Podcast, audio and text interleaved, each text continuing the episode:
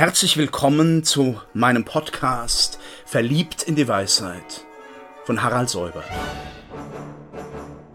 Sie hören heute einen Beitrag aus der Reihe Nachgedacht, eine kleine Geschichte des Denkens. Neuzeitige Philosophie. Wir haben ja nun die Grundprofile gesehen, Descartes mit seinem Ego cogito, ego sum, mit dieser Trennung von Res cogitans und Res extensa. Dann die Antwort darauf in der großen monistischen Metaphysik von Spinoza, die diese beiden Dimensionen, die Cogitatio und die Extensio, also das Denken und die ausgedehnte materielle Seite, als die beiden Aspekte nimmt, die zusammengeschlossen sind in dem absoluten einen, in dem göttlichen einen, sive natura. Nun gibt es eine dritte große metaphysische Ausprägung in der frühen Neuzeit und die verbindet sich mit dem Philosophen Leibniz, einem wirklichen Universalgeist, wie es in dieser Zeit gegeben hat. Ähm, für Leibniz ist im Grunde jede Individualität, jedes Einzelding, beides. Es hat eine materiale Seite, eine materielle Seite.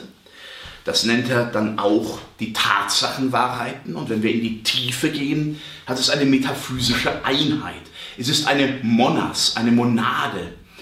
Äh, und wenn Spinoza eigentlich die Alleinheit lehrt diese, äh, diese Gott-Natur-Einheit, dann lehrt Spinoza, ähm, dann lehrt Leibniz dem gegenüber, dass in jedem Einzelding die Welt in einem spezifischen Fall verkörpert und realisiert ist. Also jede Einzelmonade ist die Welt in einem bestimmten Zeitort und in, einem bestimmten, in einer bestimmten Realität, wenn wir sie metaphysisch nehmen. Diese kleinen Punkte, diese Monaden, er hat das sehr bildhaft formuliert, tragen dazu bei, dass es nicht zwei gleiche Individuen auf der Welt gibt. In seiner Monadologie, einer unglaublich eleganten Schrift, die in französischer Sprache geschrieben ist, ähm, lehrt er diese, zeigt er diese Ähnlichkeit. Selbst die Blätter am Baum, es gibt nicht zwei identische Blätter, sondern nur ähnliche Blätter. Wir müssen also in diese Singularitäten uns versenken und dann sehen wir Übereinstimmung und zugleich Differenzen. Und äh, das andere starke Bild in der Monadologie, die Monaden haben keine Fenster. Sie sind also in sich abgeschlossene Kosmen in gewisser Weise, aber sie haben Spiegelungen. Eine Monade spiegelt die anderen Monaden in sich und ist insofern äh, punktuell auf diese Vielheit bezogen. Das ist eben wie in den Spiegelkabinetten der Barockzeit, aus der ja, Leibniz auch hervorgegangen ist und der Bildrepertoire sehr stark bei ihm lebendig war. Äh, Sie sehen sich, wenn Sie in so einen Spiegelsaal gehen, in einem beliebigen Schloss dieser Barockzeit, in vielen, vielen Brechungen, aber sie sind immer noch derselbe und der andere sieht sich auch in diesen Brechungen. Also ein wunderbares Bild für die Pluralität unserer Erkenntnis und doch die Einheit in dieser Vielheit. Alle diese Monaden haben aber eine Fluchtlinie auf die Zentralmonas, der Begriff, den Leibniz für das Göttliche, für das Absolute verwendet. Mit dieser Monadologie verbindet sich eine sehr starke Individualisierung der Metaphysik. Wir haben vorhin gesprochen von der Unterscheidung der Tatsachenwahrheit und der metaphysischen Wahrheit. Auf Französisch führt er das ein, er schreibt ja sowohl lateinisch, als auch vor allem in seinen historischen Darstellungen auf Deutsch und immer dann auch auf Französisch die Vérité de fait, die Faktenwahrheiten und die Vérité absolue. Klar, in der Zentralmonas und im Telos des absoluten Geistes, um es mal so hegelisch schon zu sagen, ähm, ist das Wirkliche das Vernünftige? Ist die einzelne Materie auch schon Teil der Geistrealität? Aber zunächst einmal ist unser endlicher Intellekt nur in der Lage, diese Tatsachenwahrheiten zu erfassen. Leibniz fragt vor diesem weiten Horizont nach einem Calculus Universalis, nach einem universalen, man könnte sagen, Recheninstrument, in dem man die Welt im Ganzen und als Ganze erfassen kann. Und da sehen Sie auch schon diese starke Verbindung des Logischen und des Ontologischen, des Mathematischen und des Faktischen. Er denkt sich das absolute Göttliche eigentlich als denjenigen, der diese Rechenoperation in den Händen hält und diesen Universalkalkül letzten Endes bedient.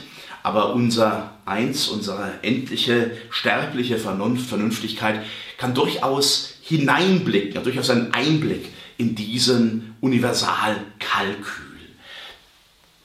Ähm, das wird bei Hegel wiederkehren als Gedanken Gottes vor der Schöpfung.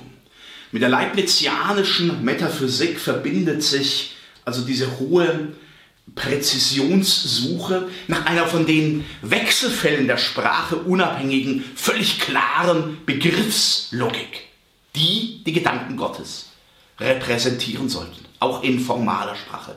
Ein riesiges, faszinierendes Projekt, das in der Logik des 20. Jahrhunderts wieder aufgenommen wird, vor allem von Frege, vom frühen Husserl, vom späten ähm, Wittgenstein dann kritisiert, aber ganz große Bedeutung hat in der Frage der Vollständigkeit der Logikkalküle. Wir werden darauf noch stoßen bei Leibniz, aber eben mit diesem metaphysischen Impetus. Und das hat unmittelbar zu tun mit dem Theodizee-Problem, mit der dem Menschen und vielleicht der Theologie und Philosophie gleichermaßen bewegenden Stachel, dass wir einen gütigen, und allmächtigen Gott, allgütigen und allmächtigen Gott zu denken haben, wenn wir von der Offenbarung herkommen. Und dass wir zugleich das Leid und den Schmerz in der Welt sehen. Leid und den Schmerz, der nicht nur durch Naturkatastrophen geschieht, aber eben auch durch Naturkatastrophen und der dann eben auch als das metaphysische Böse, das metaphysische Übel durch die Tathandlungen des Menschen am Menschen geschieht.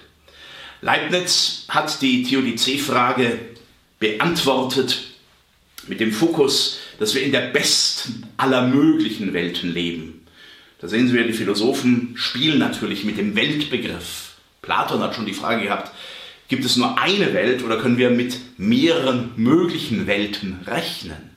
Er hat das dann im Timaeus ausgeschlossen, hat gesagt, naja, wenn die Welt wirklich dieser Kosmos ist, dann kann es nur eine solche Welt geben. Die Sphärengestalt verbindet die verschiedenen Elemente und das ist letztlich die Grundstruktur des Universums. Die Frage ist aber damit eben nicht abgetan, wie überhaupt Platon und die Griechen ja auch die Theodizee-Frage von vornherein zurückgewiesen haben. Die Theodizee-Frage, die richtet an Gott eine Anklage des Menschen. Es ist so schlimm, es ist so übel, wie kann das sein, wie kann das zusammengehen? Und da sagt nun Platon, Politeia 3, der Mensch soll Gott nur als Ursache und Urheber für das Gute nehmen, nicht für das Böse. Im Sinn der griechischen Tragödie muss er das Böse ertragen.